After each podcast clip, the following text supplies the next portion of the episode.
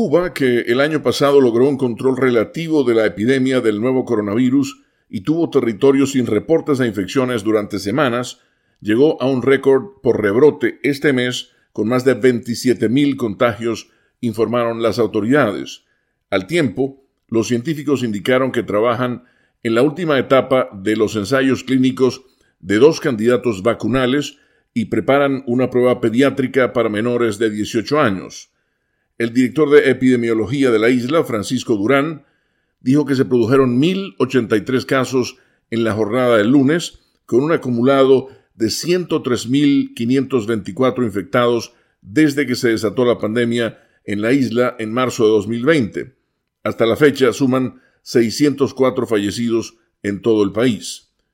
Cuando aún faltan tres días para que acabe, abril ya se convirtió en el peor mes para la isla, con 27.248 pacientes nuevos y 179 fallecidos en medio de un rebrote que comenzó tras las fiestas de fin de año, una apertura de los aeropuertos en noviembre y la llegada de nuevas variedades del virus como la sudafricana y la californiana que tienen mayor nivel de contagio.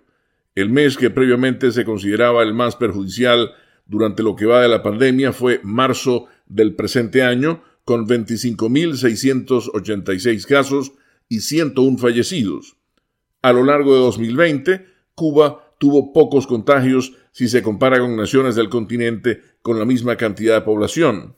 Esto se atribuye al cierre de fronteras, medidas de aislamiento social y una vigilancia casa por casa. Sin embargo, tras la apertura se dispararon los números y, aunque no retomaron algunas medidas de distanciamiento, no pudo contenerse el incremento en las cifras. Leonardo Bonet, Voz de América, Washington.